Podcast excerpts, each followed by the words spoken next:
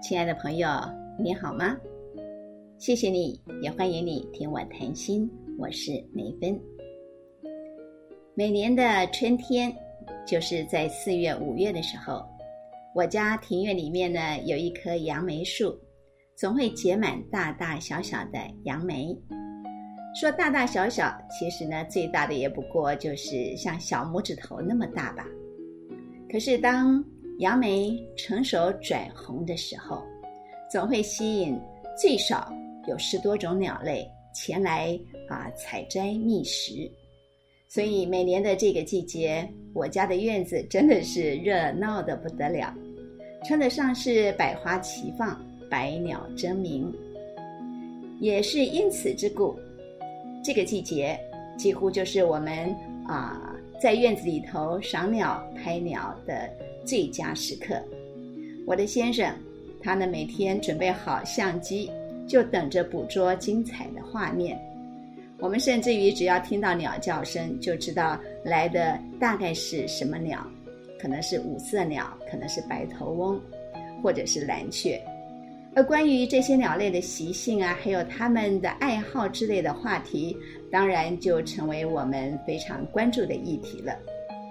大概就在两个多礼拜前，可能是因为母亲节的关系，在网络上呢，突然看到有一则视频，大家呢一直转传传疯了，而且呢，这一则视频呢还附带了一个说明，他说，经常呢可以看到鸟妈妈去捕虫喂食小鸟，很少可以看到当鸟妈妈。老了，它转动着身体，连吞咽都不容易的时候，居然雏鸟会回来反哺喂养，真是让人感动啊！我看的那个视频，果然呢，有一只体型比较大的鸟，转动着身体，张开大嘴，而有一只小鸟，体型大概只有大鸟的四分之一大。非常殷勤的来来回回的捕捉各种虫子啊，来喂食这只大鸟。乍看之下，哎呀，我真是非常的感动。我觉得这鸟实在是太有情义了。看着妈妈老迈啊，唯唯战战的，没有办法自己捕食，它就殷勤的去抓那一些啊肥肥的虫子，来让妈妈饱餐一顿。这岂不是大自然给我们最好的教育吗？我的先生看我又很轻易的，就好像掉进了一种感性的漩涡里面。他呢，本着他媒体人的精神，马上就去着手调查。他陆陆续续给我许多关于事实真相的视频跟文章。嗯。真相总是很难让人接受的。原来这只看起来体弱无力的大鸟，它其实是杜鹃鸟的雏鸟，就是刚刚破壳而出不久的小鸟。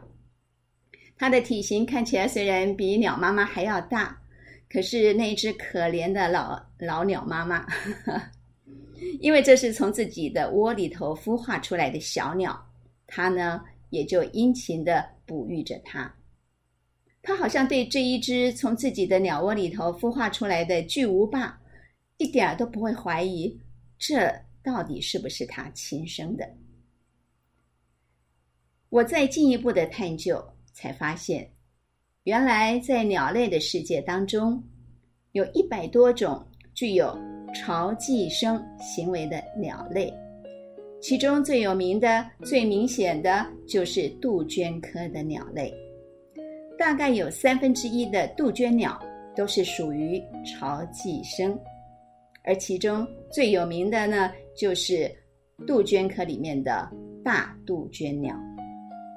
巢寄生，鸟巢的巢，巢寄生是一个专有名词。意思呢，就是借别人的鸟巢下个蛋，让别的鸟妈妈帮忙孵蛋。当然，鸟宝宝啊出生了以后，也要别的鸟妈妈来帮忙养。这种行为在我看来实在是太岂有此理了，太可恶了！这合乎天理吗？我真的是需要一点儿时间才能接受，这是大自然的一环。大杜鹃鸟不会自己筑巢、孵蛋、抚育小鸟，所以呢，当母杜鹃鸟准备要下蛋的时候，它们会开始在丛林之间穿梭飞翔，去找到合适的鸟巢。所谓找一个。啊，合适的鸟巢呢，就是去找到一个有母鸟刚刚生下几个蛋的窝巢。那么啊，母杜鹃鸟一旦发现了这样的好鸟巢的时候，它会等待时机，甚至于呢，会模仿敌人的叫声，引诱那一只母鸟离开鸟巢避敌，然后。自己就很诡诈的啊，到那个巢里头去下个蛋。它甚至于会把原来在鸟巢里头的鸟蛋给丢出去，让那个可怜无辜的善良的鸟妈妈可以专心的孵化它的蛋。更让我觉得很生气的是，如果说杜鹃鸟的鸟宝宝先孵化出来，那么刚孵化出来的这一只。啊，雏鸟，它竟然会把还没孵化出来的蛋，或者是其他的幼鸟给挤出巢外，因为它的体型比较大，所以呢，干尽这种坏事呢，主要就要让鸟妈妈专宠自己，所有去抓回来的肥啊肥美的虫子，就它一个人可以享用。我也看了一段很完整的视频。记录着小杜鹃鸟如何谋杀同一个窝巢里面的兄弟姐妹，这么自私残忍的性情，他竟然就早就建制在他们的基因里面了，完全不用教导学习，他自然就会了。哎呀，看完几个介绍巢寄生鸟类的视频。我觉得我就像看了一出八点档的连续剧，这里头呢啊有美艳动人却啊很邪恶的啊坏女人，然后呢竟然也有那个温柔善良，可是看起来实在是无知无能，偏偏又很愿意奉献的女主角，去帮人家养大那个不知感恩的混小子。哎呀，总之呢，就是这自然界的真相让我心里头真是不太舒服。我也不愿意接受这种自私自利、残酷无情的杜鹃鸟，就是我从小认知当中的布谷鸟。每到春天，它就会布谷布谷，快快布谷。它的叫声会殷勤地提醒农夫们要赶快去布谷耕种了，而且呢，它会专门捉其他的鸟类不会捉的几种害虫，所以在自然界，它被定义为是被啊对农业有好处的、有帮助的益鸟。可是它怎么就这么残忍自私呢？我心里头实在是很过不去，所以我觉得。我必须要找出一些好的鸟、好鸟记事来平衡一下这个杜鹃鸟给我带来的冲击跟失落。所以呢，我就联想到了“羊羔跪乳，乌鸦反哺”这个古训。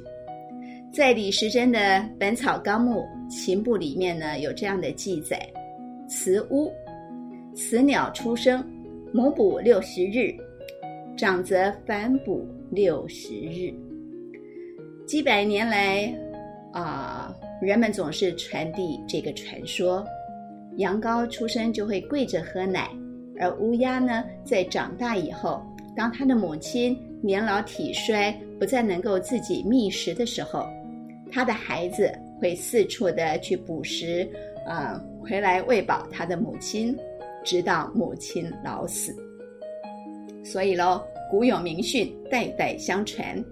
乌鸦尚知反哺，人又岂可岂可没有孝养父母的心呢？可是，乌鸦真的会在长大后反哺老去的母鸟吗？